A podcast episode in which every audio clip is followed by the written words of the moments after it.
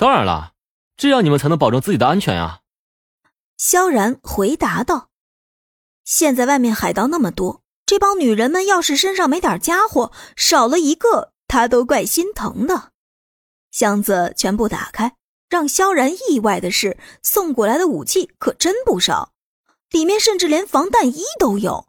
这么精良的装备，差不多能组建成一个特战小队了。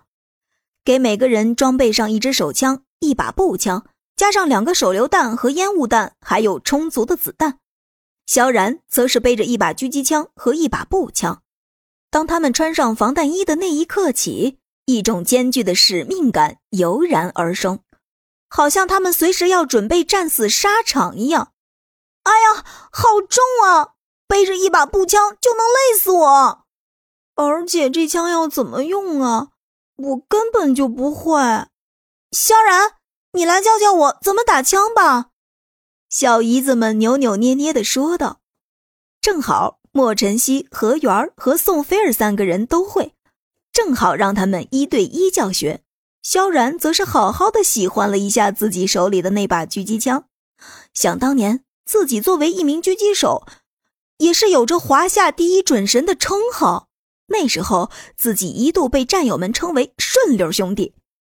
这是一把 AWM 狙击枪，安装上消音器，子弹上膛，萧然立马朝着头顶上正在飞的一只乌鸦开了一枪，两三秒后便听到那只乌鸦掉落在地上的声音。哇塞，萧然，你打的好准呀！宋菲儿惊喜的喊道。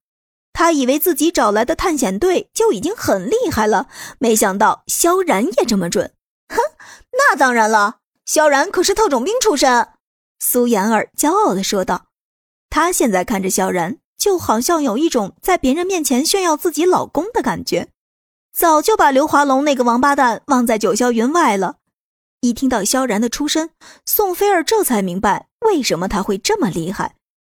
他的探险队一整支队伍的人加起来都不如萧然一个。